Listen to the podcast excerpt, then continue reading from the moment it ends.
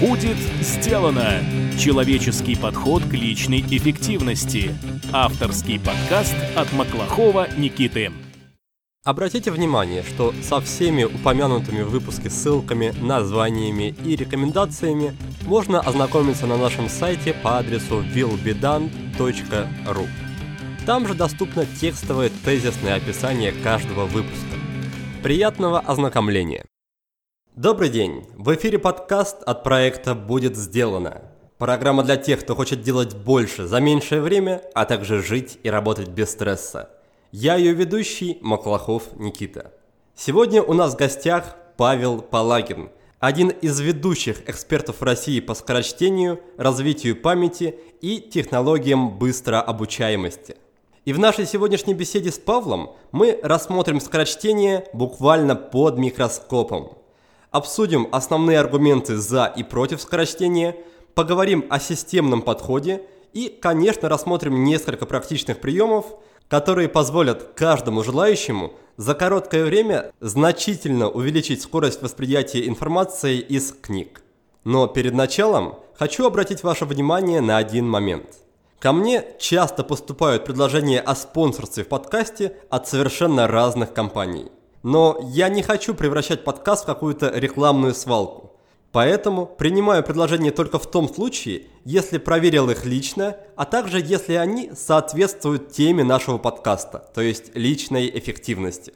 Поэтому мне очень приятно, что уже второй месяц подряд спонсором и партнером нашего подкаста является компания моего товарища Александра Щербакова под названием ergostol.ru, которая занимается продажей столов и стульев с регулируемой высотой – на которых можно работать как стоя, так и сидя. Так что если у вас есть намерение организовать в офисе или дома обстановку, которая будет способствовать повышению эффективности, то зайдите на сайт ergostol.ru и выберите что-то для себя. Указав кодовое слово WILLBEDONE, вы сможете получить скидку размером 10%. А если вам приглянется стол под названием Terra, который способен запоминать два положения и выдерживать вес до 120 кг, то в этом случае можете рассчитывать на 15% скидку. А теперь давайте перейдем к Павлу. Павел, приветствую. Да, приветствую, Никита.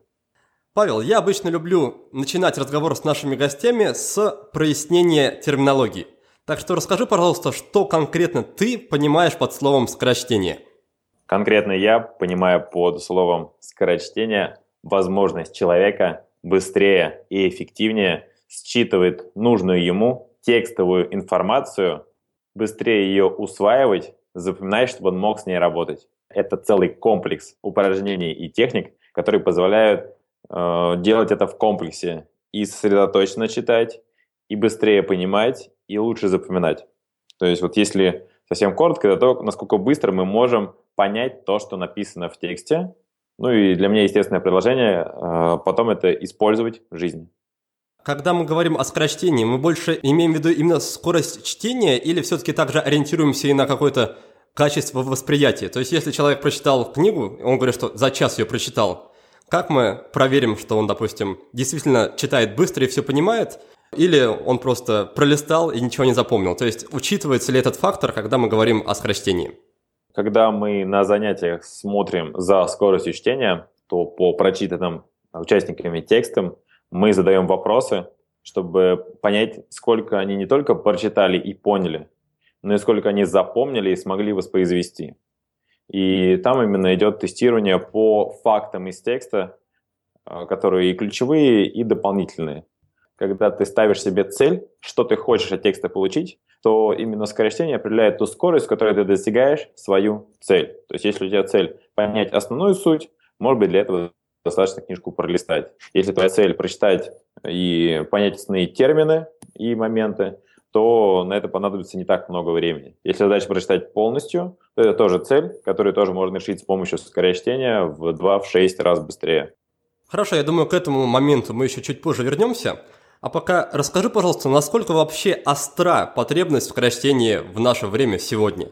Ведь с развитием технологий так или иначе появляются новые форматы информации, и которые явно конкурируют с текстами и с книгами. Так, например, можно не читать книгу, а, например, закачать ее аудиовариант на плеер и прослушать по дороге на работу, причем можно даже в ускоренной перемотке, в ускоренном варианте прослушивания. Помимо аудио есть еще и видео, например, на YouTube можно найти материал, видеоматериал на любую тему, который также можно усвоить довольно быстро за счет ускоренного просмотра. Установить скорость полтора или два от начального и таким образом сэкономить время. То есть зачем уделять внимание изучению навыков скорочтения, если можно использовать просто технологии и, в принципе, тоже хорошо с этим жить. Скорочтение хорошо дополняет новые технологии или новые технологии хорошо дополняют скорочтение. Потому что когда мы слушаем, допустим, то же самое аудио, ты не можешь визуально понять, что тебе в этом аудио в первую очередь нужно, и тебе приходится слушать его от начала до конца. То же самое, по сути своей, и с видео, хотя видео можно тоже пролистать, там хотя бы можно понять по сюжету, о чем это будет идти. С текстом все гораздо проще. И в текстовом видео сейчас очень много информации, и она постоянно преувеличивается. Это книги, это работы, это договор, это статьи. Поэтому скорочтение, оно как было актуально, так и сейчас актуально. И есть такое исследование «How much information?». Они замерили, что через голову человека в 1986 году проходило где-то 250 тысяч слов. Это все, это радио, телевидение, какие-то передачи, газеты, журналы. В 2009 году этот поток увеличился в целых 5 раз. То есть где-то 1,25 миллионов слов проходит через голову человека, через телефон, через мессенджеры, через соцсети, через все остальное. Количество информации растет, а если мозг, человек свой мозг не тренирует на то, чтобы он нормально это воспринимал, то он просто начинает в этом теряться. И у него мозг просто испытывает постоянные перегрузы. Поэтому если говорить про скорочтение для чтения текстов, то тексты все равно остались. Как не переходи на другие виды данных, тексты все равно они есть, и мы их тоже читаем. Но и аудио, и видео тоже можно ускорить, и там люди ищут скорослушание, скоросмотрение и правильно делают. То же самое и в скорочтении. Но если говорить про скорочтение, как про инструмент ускорения мышления, чтобы мозгу было довольно-таки комфортно в пять раз больше обрабатывать информацию, он не испытывал при этом сложностей, для него это было нормально, и он был на эту тему натренирован. То сокращение здесь это великолепный тренажер для мозга, который помогает справляться с возрастающим потоком данных. Он и дальше продолжит расти, но если нам нужно бегать уже не там 100 метров в день или там километр в день, а 3-5 километров, если мы свое тело тренируем, то мы эту нагрузку тоже легко выдержим. Если человек это не тренирует, то он просто задыхается в огромнейшем потоке информации, поэтому именно в этих двух аспектах, я считаю, потребность скорочтения очень-очень остра. Количество информации росло и продолжает расти. В текстовом виде она была, и также ее будет очень много, поэтому человек сможет и быстрее считывать, и проще перерабатывать вообще большие объемы данных, когда его мозг натренирован. Спасибо за ответ. Давай чуть больше погрузимся в это направление, именно в теорию и обсуждение информационного объема вокруг нас. Что я имею в виду? Смотри, ты сказал, что информация с каждым годом увеличивается буквально экспоненциально. На мой взгляд, да, даже если ты освоил скорочтение, то ты все равно не сможешь потребить, условно, переварить и усвоить всю необходимую информацию по теме. Может быть, нужно делать акцент не на повышение скорости чтения, а на фильтрацию, что ли, на отбор источников, которому нужно уделить внимание, и пусть это будет не 100 книг, пусть это будет одна книга всего лишь. То есть, например, 100 книг кто-то за нас прочитает – и скажет нам, по этой теме прочти вот эту одну книгу, и тебе этого будет достаточно для большинства случаев. То есть, может быть, нужно сместить акцент именно с ускорения потребления на фильтрацию информации, на более качественную фильтрацию и отбор. Что ты думаешь по этому поводу? В этом плане я с этим полностью согласен. Это то, на что я тоже ориентирую людей, так как э, скорочтение, еще раз напомню, для меня это такой многогранный процесс, максимально быстрого достижения целей, которые ты ставишь на чтение. Когда человек не в теме, у него пока эти источники не отобраны, то, возможно, ему нужно прочитать энное количество книг. Когда он уже отобрал источники, все равно источники советуют такое количество книг, что даже успеть вот эти книги, которые ты выбрал, которые ты приобрел или там скачал, чтобы даже их прочитать, все равно нужно время. Поэтому скорочтение позволяет как в новой теме проработать большое количество книг, вот в частности, у нас есть вторая ступень, где мы учим именно как фильтровать книги, чтобы если человек хочет в какой-то теме разобраться, он даже без какого-то сразу же доверительного источника, то есть ему там по работе поставили задачу, или в жизни возникла необходимость, он пока еще эту тему не изучал. Как ему за один вечер отобрать самые лучшие книги и быстро разобраться в теме? Вот это тоже определенный фильтр, навык, умение, которое в современном мире очень-очень необходимо, так как сейчас все меняется с просто невероятной быстротой. Скажи, а возможно у тебя за период твоей практики, твоего обучения уже сформировался какой-то какая-то система отбора книг, то есть как по книге, по ее обложке и содержанию, возможно, путем пролистывания этой книги понять, насколько она вообще достойна того, чтобы ее прочли, и насколько она может решить те цели, которые мы перед ней ставим. Да, естественно, этот, этот алгоритм у меня есть, причем он разный к бизнес-литературе и художественной литературе, потому что если брать художку, то я ее читаю не выше, чем 2-6 раз, чтобы не терялось удовольствие от чтения, и ты мог ей насладиться в полной мере и слогом автора. Я нахожу именно тех людей или наставников, людей, которые на меня хорошо влияют, и я чувствую, что мы по ценностям с ними схожи. И я узнаю, какие книги они порекомендовали прочитать, художественные, какие книги на них повлияли.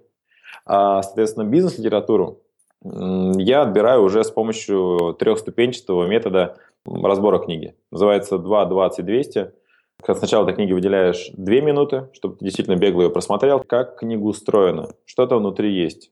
Есть там заголовки, подзаголовки, какая структура, какая бумага, какой шрифт, чтобы ты понимал, ты вообще ее хочешь читать или нет. Когда я изучал тему написания книги, то очень во многих источниках встречал, что книжка, она продается с помощью названия, обложки и, соответственно, содержания.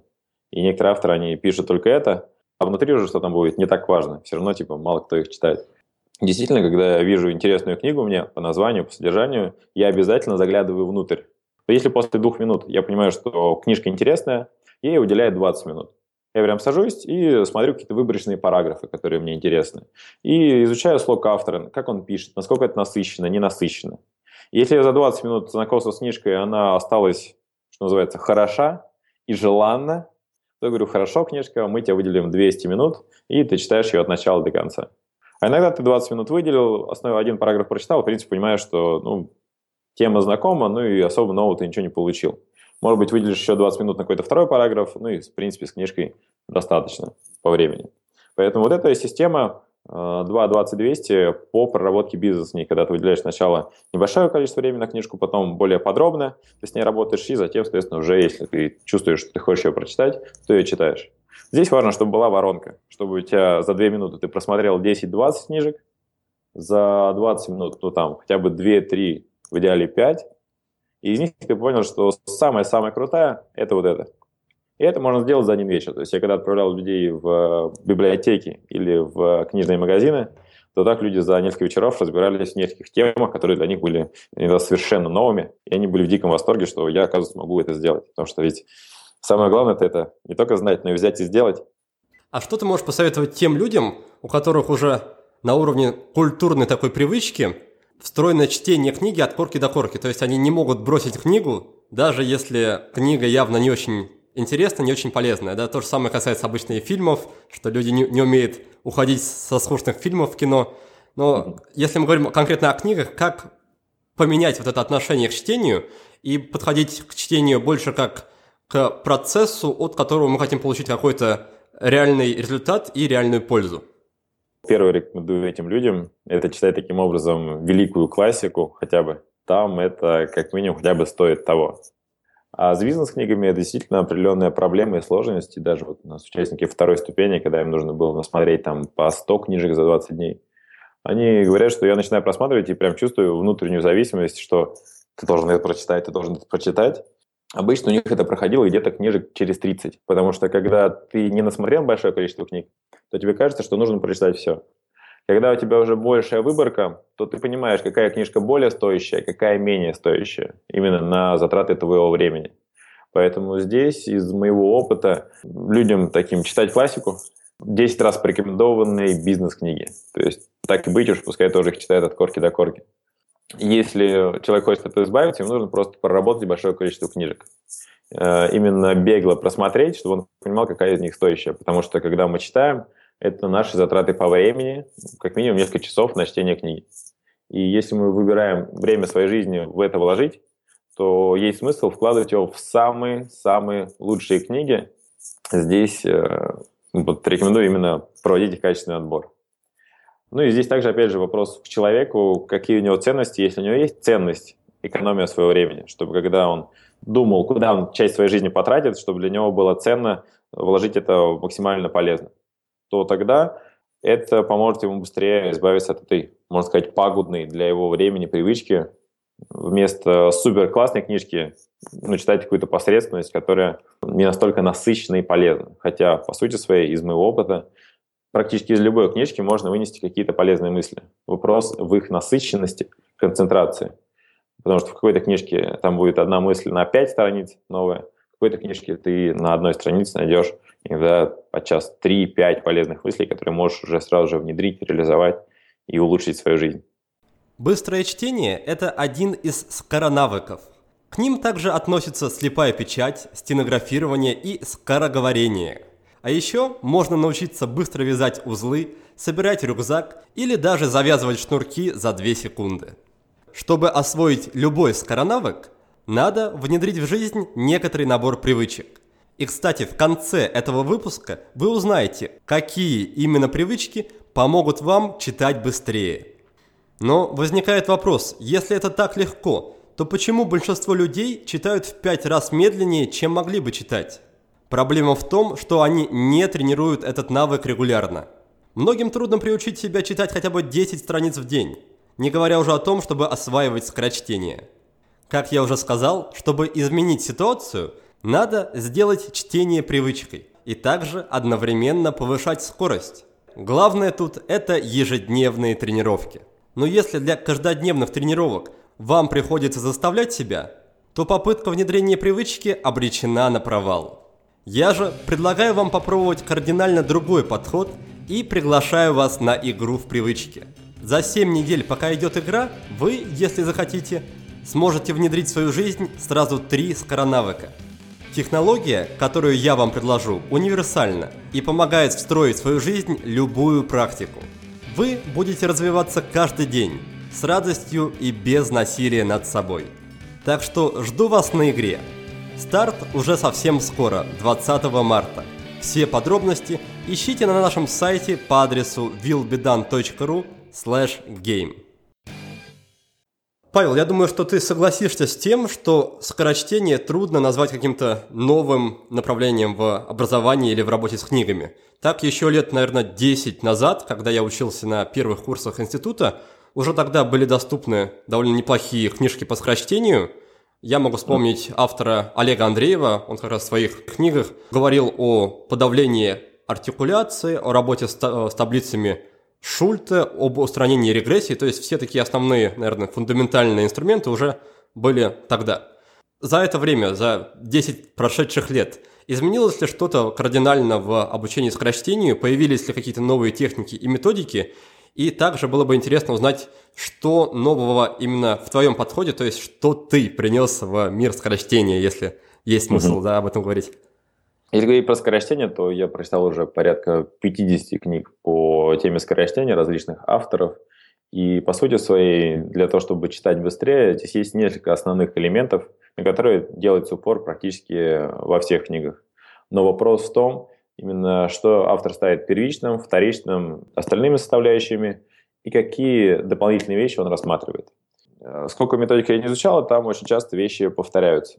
Но можно сказать и следующее, что машины, по сути своей, все одинаковые, только Лада от Мерседеса немножко отличается по тому, на чем производители фокусируются. И там, и там есть четыре колеса, но у нее есть просто разные характеристики, разная направленность. Но то же самое как раз и здесь тоже можно сказать. И я очень э, рад труду тоже моих коллег, которые в этом плане стараются и популяризируют скорочтение. В основном там идет фокус на увеличение скорости. И сейчас э, тоже появляется все больше и больше методик, которые понимают, что не только скорость важна, но и на высокой скорости э, умение запоминать информацию, хорошая концентрация внимания. Я не сказал, что я что-то новое, может быть, прям кардинально привнес скорочтение, но я сам инженер по образованию, и когда я изучал эту тему, я не видел систематизации или последовательных шагов, которые человек должен сделать, чтобы он эффективно изучал информацию.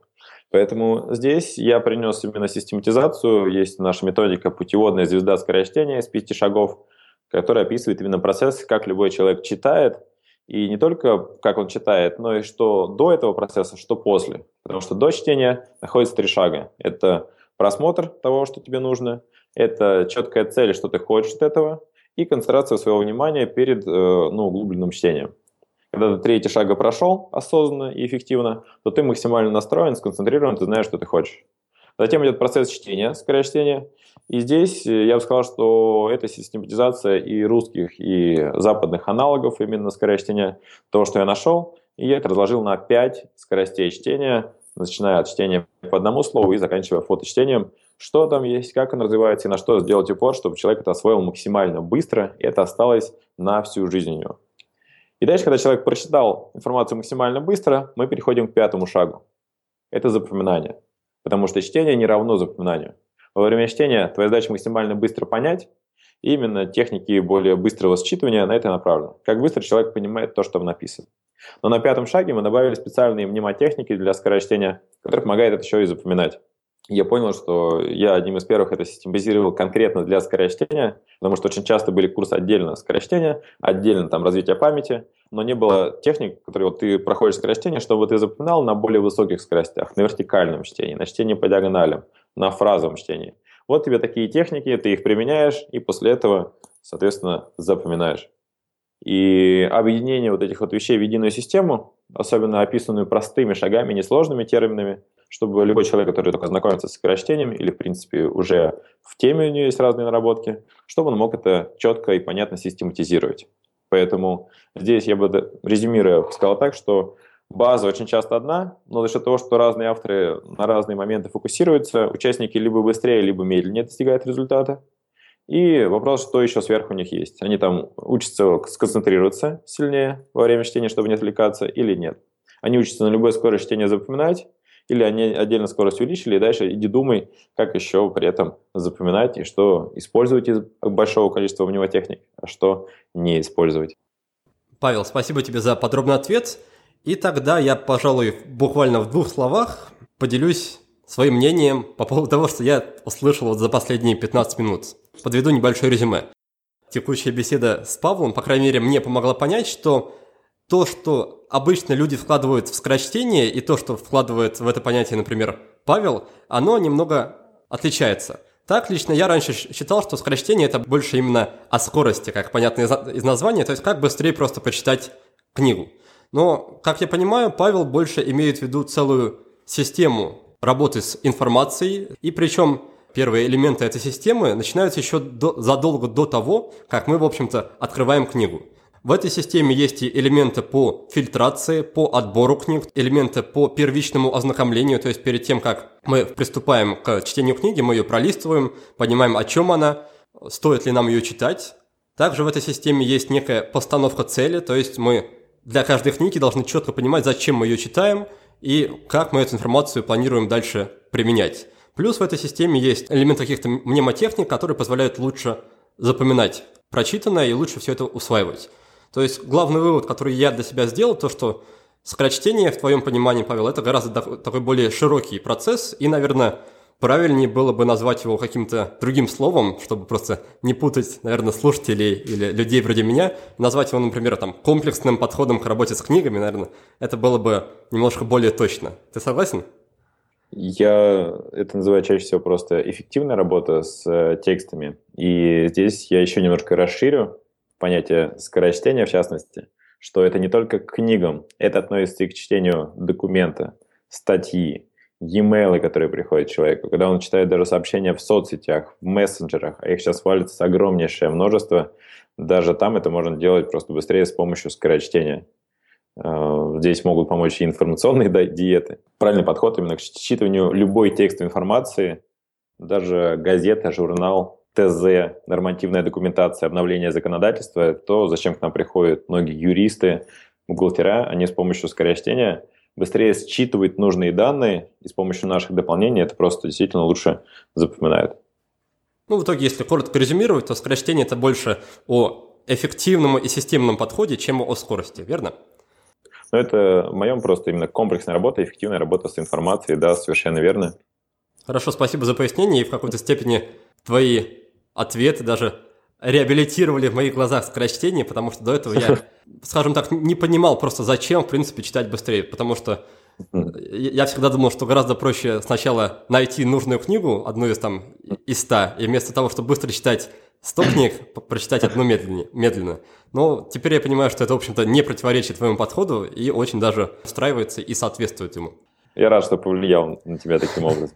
Давай тогда перейдем к следующему нашему блоку. Я хотел поговорить о некоторых таких контраргументах, которые обычно люди выдвигают, да, заявляют по отношению к сокращению. Возможно, ты сможешь им очень так интересно возразить. Первое, что я замечаю, да, и, и сам, и по словам других людей, то, что люди сокращение часто используют в качестве оправдания для прокрастинации. Что я имею в виду? Например, человек поставил себе цель прочитать 100 книг там, по какому-то новому направлению работы или просто для себя. Вот у него есть 100 книг, и он понимает, конечно, что эти 100 книг ему трудно будет одолеть без скорочтения. Поэтому он думает, что хорошо, сначала я обучусь хорошо скорочтению, и потом уже одолею эти 100 книг. Скорочтению он учится или там или долго, или медленно, или в принципе не получается. И в итоге из-за того, что он не овладевает как-то до конца скорочтением, или просто как-то погряз в этом процессе, он, получается, и не читает книги. То есть в итоге у нас есть и непрочитанные книги, и не особо освоенное скорочтение. Когда человек мог просто взять, сразу начать читать этот список, пусть медленно, пусть как-то, но там, возможно, не все книги, но там половину бы из них прочел. То есть в этом случае скорочтение является своеобразной такой, скажем так, не помехой, а именно вот оправданием для неудавшегося результата, для неудачного результата. Что ты думаешь по этому поводу, как можно такую ситуацию преодолеть и, в принципе, на, на корню ее не допустить? Ну, во-первых, да, печальная ситуация, которую ты описал. Человек, который захотел прочитать 100 книг каких-то, ну, то есть, если это классные книги, то еще куда не шло. Или там 100 книг в год лично для своего быстрого роста. Такое тоже может быть. У меня на этот год тоже стоит 100 книг. Цель нормальный человек понимает, зачем она ему. Если человек не понимает, в какой области он будет развиваться, пускай лучше поставить себе цель 10-20 книг в год, в конце концов. Потому что завышенные цели, они приводят либо к завышению своей планки, и ты сам быстро развиваешься. действительно, здесь, на мой взгляд, скорочтение поможет человеку освоить 100 книг. Либо ты просто понимаешь, что я не могу, ну и ты не освоил ни скорочтение, ни книги не прочитал, поэтому ситуация просто печальная и плачевная. Поэтому здесь что хочу сказать. Э, во-первых, если человек не владеет скорочтением, ставьте планку просто ниже. Там 20-30 классных книжек в год э, уже будет больше, чем, наверное, даже у половины людей в России, сколько они читают, если не больше, чем у 70% читающего населения в России. Причем 20-30 хороших книжек в год, а не просто каких непонятных. Второе, э, здесь навык скорочтения, я не считаю, что он какой-то прям как оправдание – Наоборот, мне кажется, человек поставил себе цель прочитать больше книг, и он хочет себя в этом ускорить. Вопрос в том, как он это будет делать. Есть разные, опять же, повторюсь, подходы в скорочтении. Если это направлено только на увеличение скорости, то человек действительно может просто разочароваться. Он увеличил скорость, но запоминать при этом лучше не стал, также отвлекается. Что до скорочтения, что после, ну, все равно прочитано особо не запоминается. Он помнит, что он в конец года прочитал там какие-то книжки, красную, синюю и эту еще с картинками. Это ни в коем случае не то, что, на мой взгляд, ему нужно. Как с таким не сталкиваться, ставить цель меньше книжек и как бы сидеть их читать так, как человек умеет. Если он взялся за скорочтение, пускай тоже дойдет до конца. У скорочтения есть определенные этапы. Ну, допустим, этап увеличения скорости 2 в 6 раз, чтобы человек так читал быстрее и хорошо понимал прочитанное, запоминал, это можно сделать за две недели. Но человек может, не зная системы, не зная подхода, где остановиться, он может как бы это тренировать и полгода, и он готовится, готовится, готовится, но делать так не начинает. Если человек много книг хочет прочитать, то это может он растянуть на год. Если он хочет научиться скорочтению, он может тоже растянуть на год. Поэтому здесь, мне кажется, это процесс, который стоит запускать параллельно, и учиться более быстрому чтению, качественному запоминанию, прочитанному вниманию и параллельно еще читать книги. Поэтому если человек параллельно все эти процессы запустит, то он точно хоть сколько-то продвинется. Дорогой мой слушатель, я очень благодарен тебе за то, что ты проводишь время в обществе меня и моих гостей. На подготовку каждого выпуска мы с командой тратим десятки часов.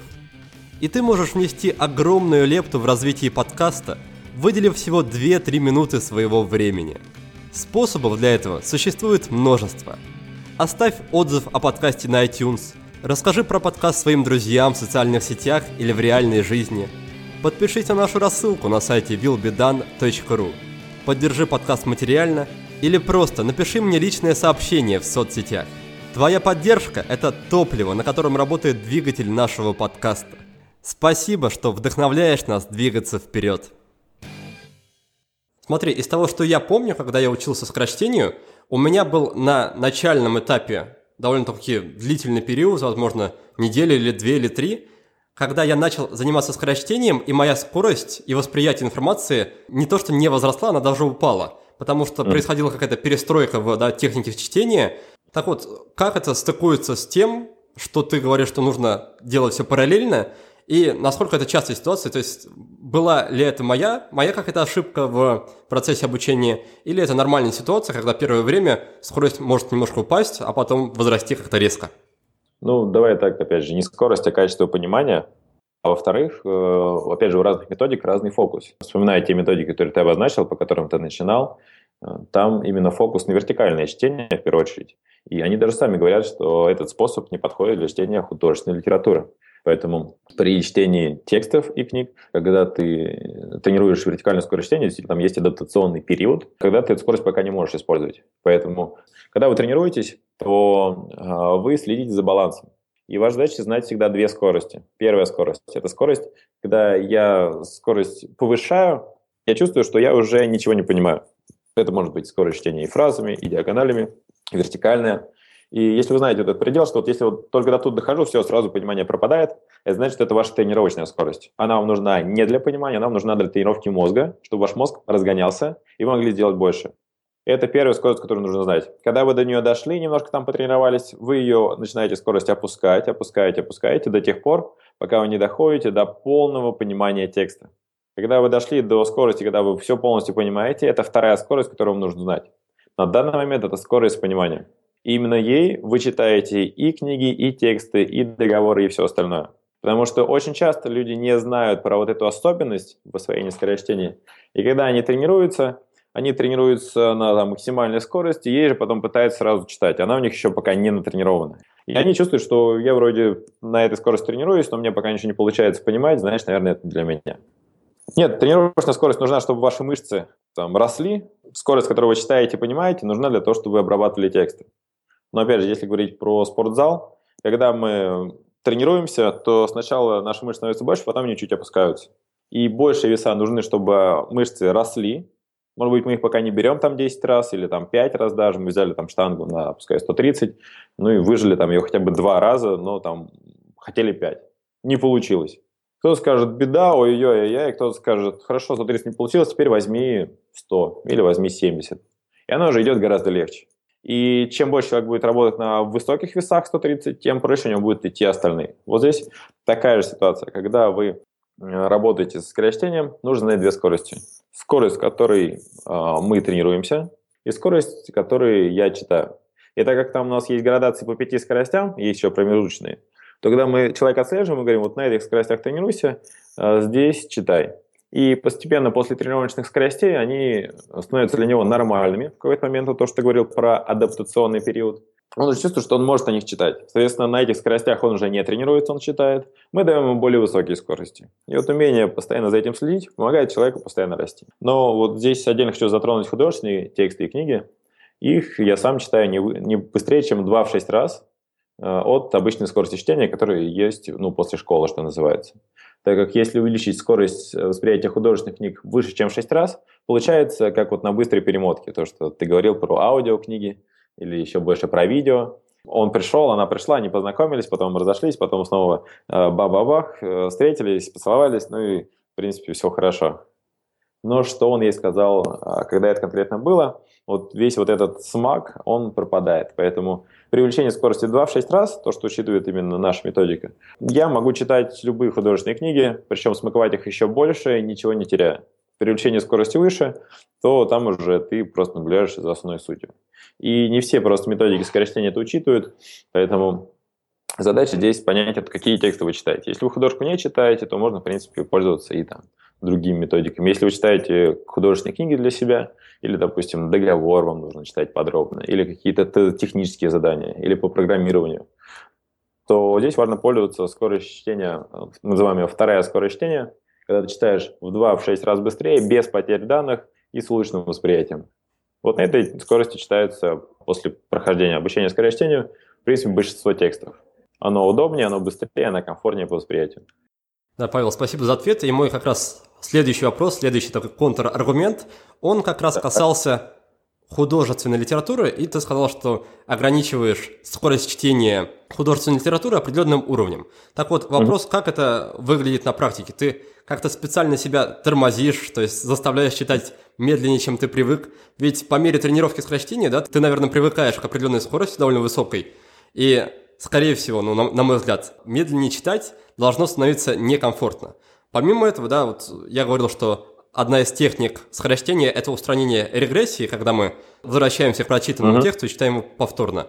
И вопрос тот же самый, да, если мы уже устранили регрессии, а с художественными книгами нам ведь часто бывает хочется вернуться к прочитанному и как раз прочувствовать этот момент еще раз. То есть как как раз согласуется чтение художественных текстов и те привычки, те навыки, которые мы сформировали уже путем занятий скорочтением. Ну, опять же, здесь два вопроса, поэтому давай начну с первого вопроса. Когда ты научился читать быстрее, вопрос, э, можешь ли ты читать медленнее. Опять же, все зависит от подхода, и мой подход подобен обучению человека, который ездит, учится водить машину. И у нас в автомобиле есть разные передачи. Первая, вторая, третья, четвертая. И по сути своей, когда ты едешь по дороге, то на какой скорости человек обычно едет? На той, которая оптимальна на данный момент. Если он видит, что там свободное шоссе, то ты поехал побыстрее. Если там пробка или колдобины, то ты избавляешь скорость. В чтении то же самое. Текст, он неоднородный. Есть элементы, где текст более насыщен, где текст менее насыщен. Какой-то текст нужно читать помедленнее, какой-то текст э, лучше читать побыстрее. И когда человек обладает возможностью переключиться с одной передачи на другую, то он умеет варьировать скорость чтения таким образом, чтобы ничего не теряя, он максимально быстро впитывал информацию. Если у него он не обучался этому, то у нее постоянно первая передача. И можно представить, что человек выезжает из дома на работу, включил первую передачу, и вот он едет, едет, едет, и моя задача – помочь человеку осознанно научиться переключать передачи, как быстро он хочет воспринимать информацию, это просто передачи под задачу.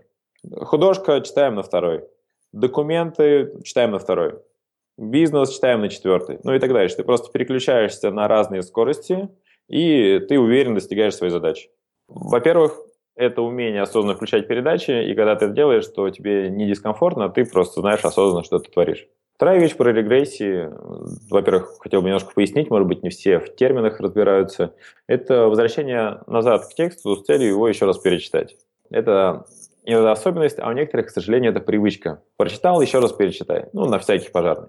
И действительно, методы скорочтения помогают делать так, чтобы человек с первого раза понимал то, что ему нужно. Как с этим бороться? Есть разные методы, но то, что я рекомендую, не то, чтобы бороться, а просто осознанно понимать, как это можно использовать именно себе в помощь. Вот вы, допустим, прочитали текст, и вы хотите вернуться к нему.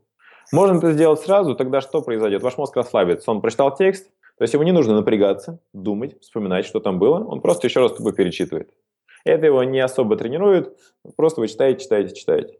Чтобы получить больше эффекта и эффект был сильнее, вы прочитали какой-то фрагмент текста, чувствуете, вам непонятно? Остановитесь на несколько мгновений. Подумайте и вспомните, что там было, что конкретно вам непонятно. Когда вы это делаете, вы проясняете картину прочитанного у себя в памяти, вы лучше это запоминаете, и если какой-то момент остался непонятным, когда вы именно его перечитываете, он вам встает в память в 3-5 раз лучше, чем если вы просто тупо это перечитаете. Получается, что даже из регрессии можно извлечь пользу, если подходить к этому осознанно, да? Ну, здесь мне просто, наверное, такой подход по жизни, что все, что там Творец создал, оно для чего-то. У меня нет каких-то плохих или хороших вещей. Если есть что-то, то нужно понять, зачем оно тебе нужно и как ты можешь это использовать.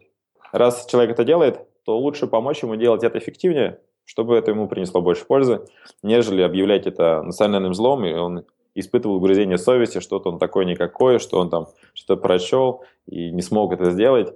Это просто отъест у него энергию и силы внутренние. И он вместо того, чтобы читать дальше, может просто сесть и загрустить. А когда ты правильно человека направляешь, то после нужных занятий он читает, и он больше уверен в себе, он быстрее это делает, энергичнее, и он понимает, что вот используя такой инструмент, я здесь расту, такой, здесь расту, такой, здесь расту. Это вопрос именно, как мы раскрываем человеческий потенциал, опять же, можно сказать, подобными техниками. Вопрос, на чем фокусируемся, то и получаем. Согласен, такой подход мне, мне нравится, мне по душе. Есть еще один момент, который лично меня смутил в то время, когда я занимался тренировкой скорочтения, освоением скорочтения. Момент заключался вот в чем. С того момента, как я прекратил активные тренировки скорочтения по скорочтению, моя скорость начала резко падать. Если мы научились кататься на велосипеде, то мы уже никогда не разучимся. Но если мы uh-huh. тренировались скорочтению и бросили тренировки, то, как я понимаю, результаты наших трудов могут очень быстро со временем сойти на нет насколько я здесь прав и как не допустить такой ситуации, то есть как сохранить высокую скорость чтения даже после того, как мы прекратили активные и целенаправленные тренировки. Действительно, часть подходов, она направлена на то, что скорость чтения есть только пока ты тренируешься. Мне пришлось разграничить скорость как раз именно не на одну-две, а на пять скоростей чтения. Чтение по одному слову, фразы, диагонали, вертикальное чтение, фоточтение это действительно как градация мышц. То есть насколько ты натренирован или не натренирован. Нам удалось добиться того, что человек, когда учится у нас читать 2-6 раз быстрее, то у него этот навык сохраняется на всю жизнь, он может всю жизнь пользоваться. Ну как всю жизнь? Мы существуем 2009 года, сейчас у нас 2017. Получается, мы наблюдаем за людьми уже 8 лет, и они этим пользуются, они это применяют, и нам это очень-очень приятно, ну и им тоже. А, что касается вот как раз э, велосипеда, давай его возьмем действительно как пример. Когда человек не умеет ездить на велосипеде, он ходит пешком. И у него одна скорость передвижения. Это первая скорость чтения, чтение по одному слову. Когда человек садится на велосипед, он начинает ездить там, ну, в 3-4 раза быстрее. И когда он обучился велосипеду, у него этот навык сохраняется на всю жизнь. Вот у нас это вторая скорость чтения, чтение фразами. Чтение фразами ускоряет скорость восприятия человека в 3-4 раза, при этом он ничего не теряет, он может читать так любые тексты с улучшенным запоминанием. Когда он это осваивает, у него это остается дальше на всю жизнь. Но возьмем велосипед дальше. Ведь после того, как ты научился ездить на велосипеде, там есть разные интересные фигуры. Когда ты можешь прыгать там вверх, вертеться, крутиться на переднем колесе. И это тоже более сложные навыки езды на велосипеде. Если человек их осваивает, но не тренирует, то если он решит сделать через два года нетренированный мертвую петлю на велосипеде, возможно, действительно такое окажется. Ну, не дай бог, конечно. То есть вот эти навыки надо поддерживать. И в скорости чтения, чтение по диагоналям, вертикальное чтение, это ускорение где-то в 10, там, в 15 раз от базового уровня. И когда к нам приходят аналитики, юристы, помощники судей, которые просто завалены информацией, то они увеличивают скорость в 10 раз, они постоянно это используют, и у них это поддерживается естественным путем. Но если действительно человек не особо считает много, то он увеличивает скорость чтения 2-6 раз, даже если он там не читал полгода, он может легко к этой скорости вернуться. Ну и как с велосипедом. Если человек научился ездить, а дальше просто не пошел, он через полгода взял велосипед, сел и снова поехал. Поэтому именно разграничение скоростей могло нам сделать такую вещь, что скоростение превратилось как в навык езды на велосипеде. Павел, спасибо за подробный ответ. Давай тогда снова подведу супер короткий резюме, а ты, пожалуйста, проверь, что я тебя правильно понял. Мы в этом блоке обсуждали такие основные контраргументы против скорочтения, и Павел пытался, и причем довольно успешно, их отразить. Итак, о чем нужно помнить, чтобы подружиться со скорочтением и не бросить его на этапе освоения?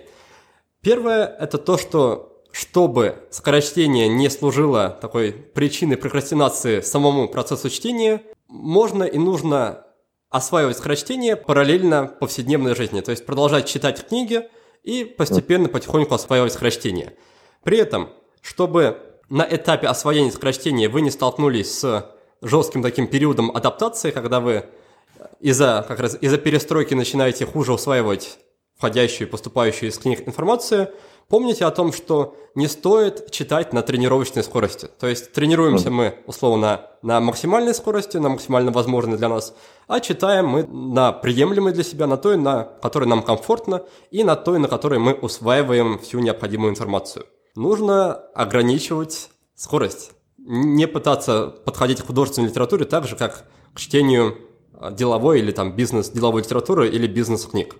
И в этом плане нужно знать о том, что при грамотном освоении скорочтения у вас появится навык переключать скорости, то есть художественную литературу читаем чуть медленнее, деловую литературу чуть быстрее, а если нам нужно просмотреть что-то, просто найти какую-то необходимую информацию, то читаем вообще вертикально или mm-hmm. какими-то другими чудесными способами, которыми я лично пока не владею. Дальше. чтобы у вас не было впечатления, что скорочтение у вас пропало после того, как вы прекратили активные тренировки, нужно также помнить о том, что есть условно 5 основных скоростей. Энергоемкие, самые трудные скорости, четвертая и пятая, как раз вот это вот вертикальное чтение, оно, скорее всего, именно отвалится, если вы прекратите регулярные тренировки. Но основные базовые скорости, первая, вторая третья, останутся с вами надолго и будут помогать вам даже если вы уже забросили тренировки, даже если вы не посвящаете им регулярного времени и внимания. Наш сегодняшний розыгрыш в рамках мини-конкурса «Книга за отзыв» уникален тем, что победителю достанется произведение нашего гостя Павла Палагина под названием «Скорочтение на практике. Как читать быстро и хорошо запоминать прочитанное». Книга предоставлена нашими друзьями из издательства «Миф», за что им огромное спасибо. И счастливчиком, который сможет сразу после прослушивания выпуска проверить идеи и рекомендации Павла на практике, становится молодой человек с ником Лео Герцог. Процитирую его отзыв. Интересные темы, всегда замечательные гости и качественная подготовка каждого эпизода. Пожалуй, самый полезный подкаст, включая все те подкасты, которые я прослушал на английском языке. Лео, благодарю тебя за добрые слова и поздравляю с победой. Чтобы получить свою заслуженную награду, пожалуйста, не забудь написать мне на почту или в любую из социальных сетей и прислать свой почтовый адрес. Напоследок я еще разок повторю правила конкурса для тех, кто слушает нас впервые. Оставьте отзыв о подкасте в iTunes, и если отзыв окажется самым свежим на момент записи нового выпуска, то книга ваша. А если не окажется, то вашей станет открытка из Таиланда – вот так просто. Смотри, у нас в гостях не так давно был Игорь Ман, и, среди прочего, мы обсуждали с ним как раз его подход к чтению и к работе с книгами. Игорь поделился с нами, что он использует довольно-таки любопытную систему формирования заметок. Он отмечает на полях цифру плюс один, если встречает идею, на которой можно заработать. Дальше он ставит восклицательный знак, если встречает мысль, которую можно использовать в презентации, и он просто подчеркивает текст, если считает, что пока что эта мысль для него в тексте не очень актуальна, но в будущем она может ему понадобиться и быть полезной, и превратиться, допустим, или в плюс один, или восклицательный знак. Расскажи, как ты выстраиваешь работу с информацией в книгах, с заметками? Есть ли у тебя тут какие-то фишки свои, какие-то интересные лайфхаки, как любят их обычно называть? Еще раз скажу, что у меня есть система отбора книг. Когда я работаю с книгой две минуты в самом начале, я просто понимаю, какая у книги структура и какая у нее есть э, возможность мне быть полезной. Когда я дальше работаю с ней 20 минут, то если я чувствую, что я хочу с этой книгой подробнее разобраться, то, что я периодически делаю, я просто рисую mindmap по, соответственно, этой книге. Это занимает 5-10 минут, но помогает гораздо лучше ложить мысли. Для этого можно использовать содержание, ключевые заголовки. Если в книжке есть какие-то картинки или системы, системы, допустим, как пример, или у Коллинза «От хорошего к великому», или у Кови «Семь навыков высокоэффективных людей», у него там сквозь книжку сквозит одна система. И если вы заранее эту систему нарисуете себе, то она поможет вам лучше уложиться. Дальше, когда я начинаю книжку читать, у меня нет там плюс один восклицательных знаков, хотя спасибо за мысль, мне понравилось, можно будет попробовать. Я работаю с ручкой, и если я вижу, что есть какая-то интересная тема или тезис, который я хочу запомнить лучше, я не только собираю урожай, то есть когда делаю мини-паузу про то, что чуть позже расскажу на осмысление. я, соответственно, это подчеркиваю. Если я вижу, что эту мысль можно внедрить в жизнь, и она даст мне максимум пользы, то я ее выписываю на листочек. И когда я дочитываю эту книгу, у меня по книге есть отчет. Внутри книги там заметки, что происходит, и на отдельном листочке, что я сделаю после прочтения этой книги, чтобы моя жизнь стала лучше. И дальше я уже с этим работаю, чтобы моя жизнь становилась лучше. Потому что, на мой взгляд, книги нужны не для того, чтобы их прочитать и сказать, что я типа умный, а для того, чтобы моя жизнь становилась лучше.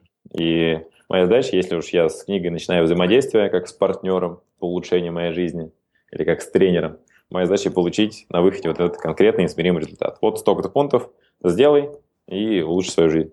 Хорошо очень, что ты это отметил, потому что, в общем-то, весь наш подкаст именно об этом, как с помощью каких-то прикладных инструментов, в нашем случае книг, улучшить свою жизнь. Поэтому у меня вопрос такой, есть ли у тебя какие-то правила и принципы по поводу вот этих пунктов? Ну, например, что пока не сделаю, там, не выполню половину пунктов из списка, я не перейду к, к чтению следующей книги. То есть как ты mm. взаимодействуешь уже а, с этими пунктами после чтения книги?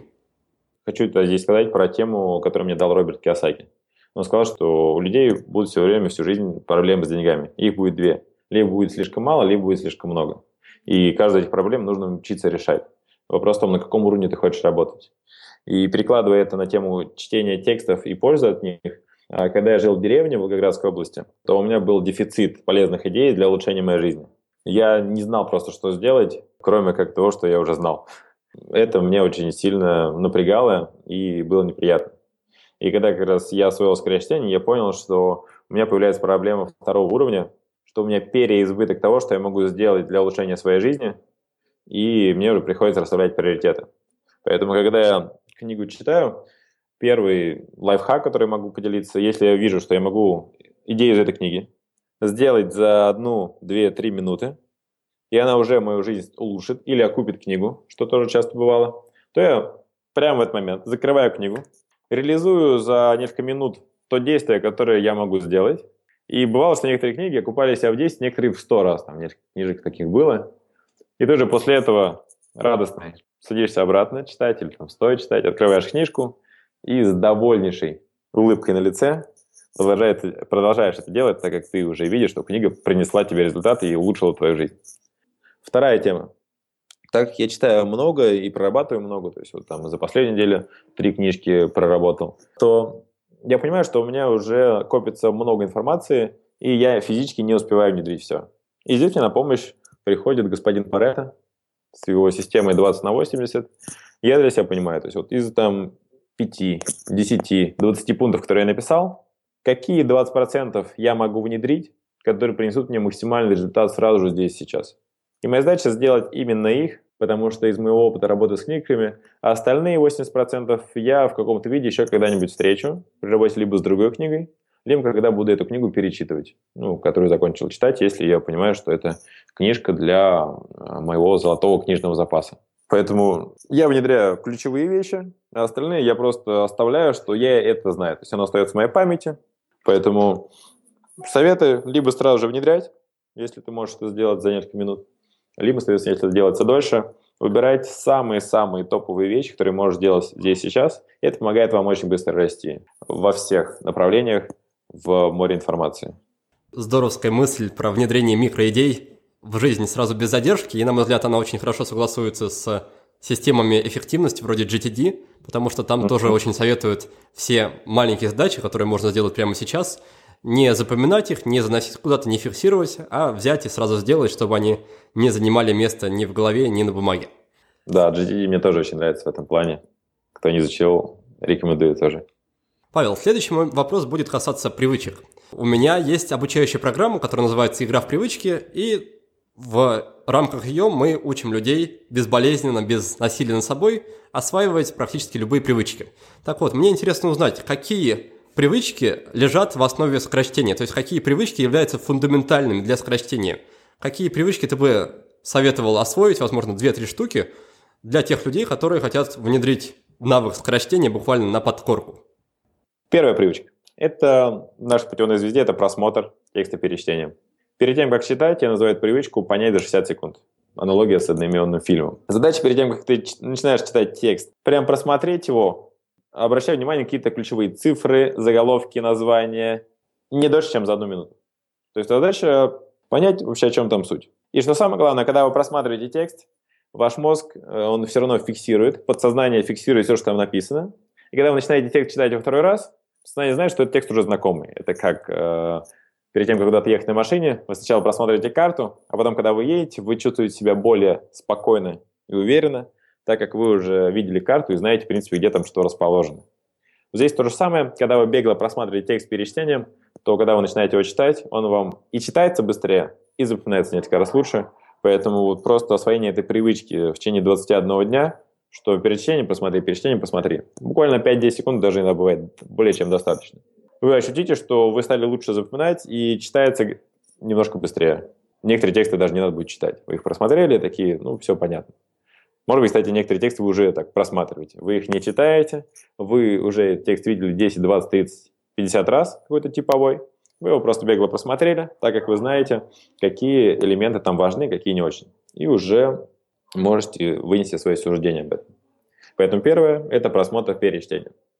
Вторая вещь, ну, допустим, для начинающих, можете попробовать, что называется, техника указка или палец. Когда вы читаете текст, именно вы ставите палец ниже на 2-3 строчки и, соответственно, просто им вводите, когда читаете. Сначала просто вводите где-то буквально полстраницы, страницу, понимаете, какая у вас скорость, а дальше старайтесь вести чуть быстрее.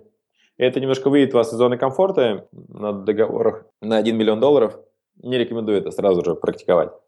Но когда вы читаете книгу или статьи, просто быстрее водя пальцем полтора раза, вы сможете быстрее это считывать. Ваш мозг просто, ему нужен ориентир. Это как пришел на спорт без тренера, ты там ходишь, там что-то поковырялся, написал на телефончике, что-то всем привет, привет. А когда ты пришел с тренером, то ты работаешь на более полную мощность, потому что у тебя есть направляющий. То же самое здесь. Когда у вас есть пальчик, который направляет и делает это чуть быстрее, то ваш мозг старается за ним успевать.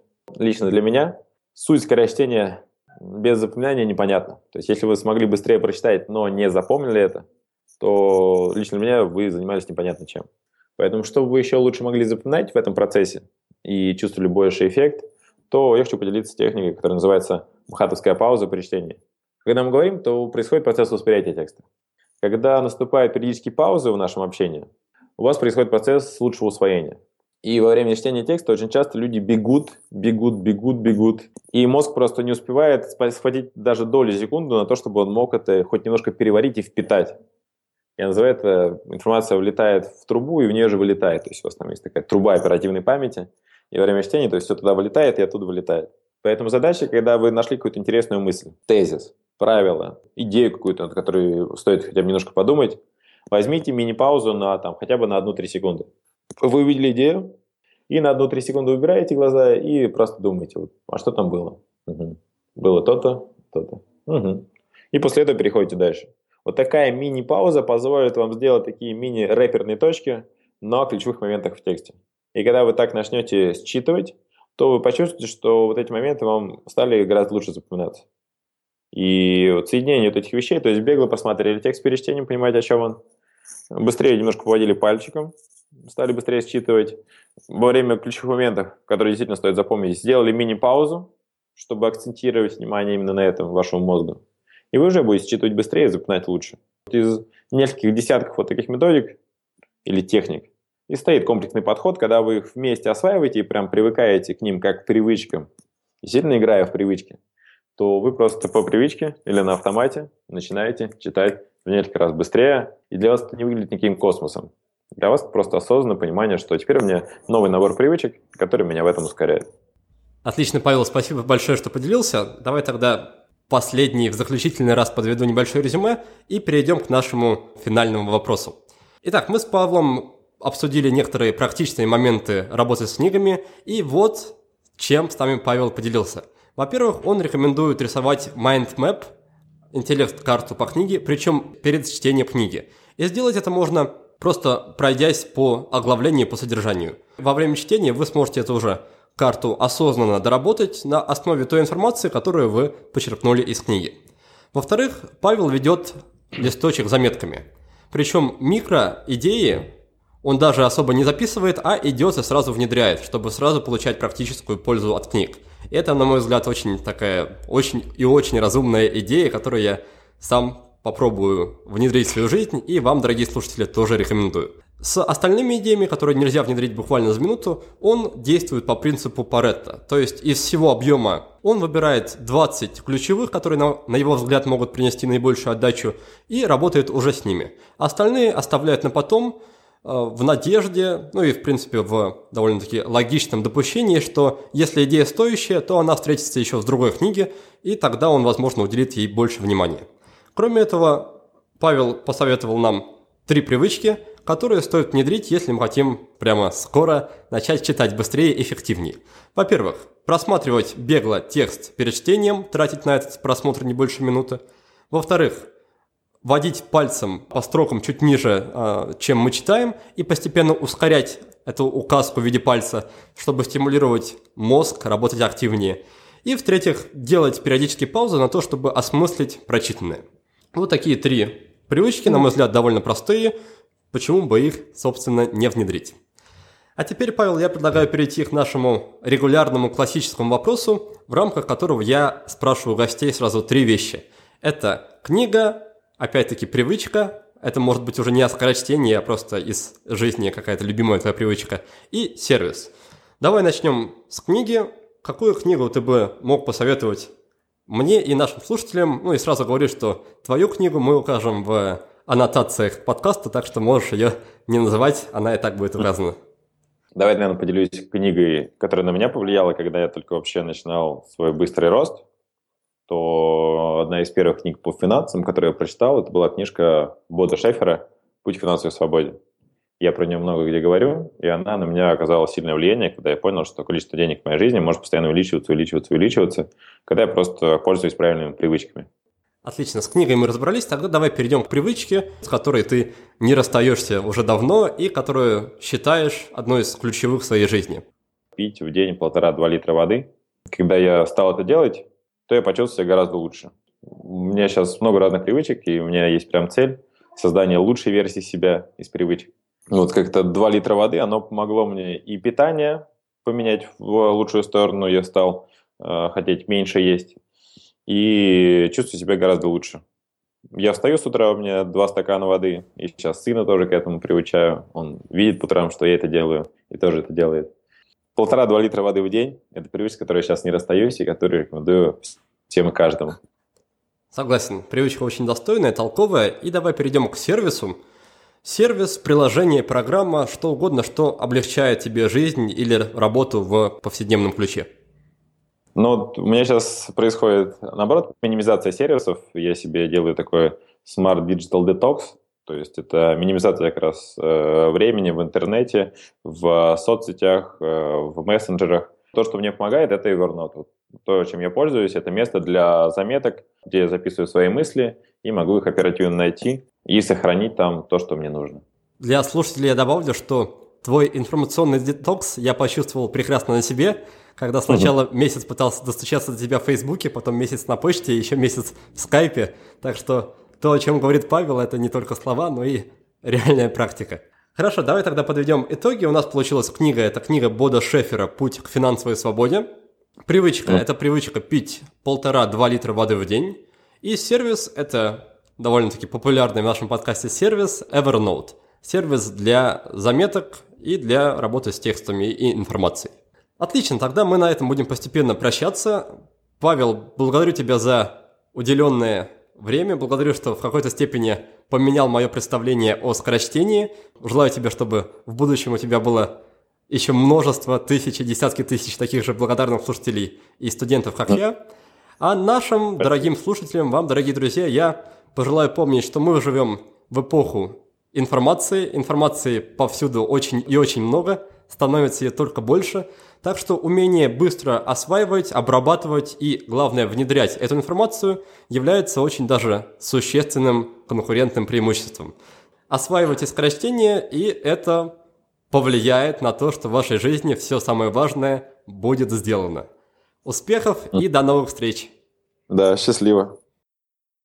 А в следующем выпуске к нам в гости придет Андрей Анистрат. Бизнесмен, банкир, спортсмен и вице-президент Федерации триатлона Украины.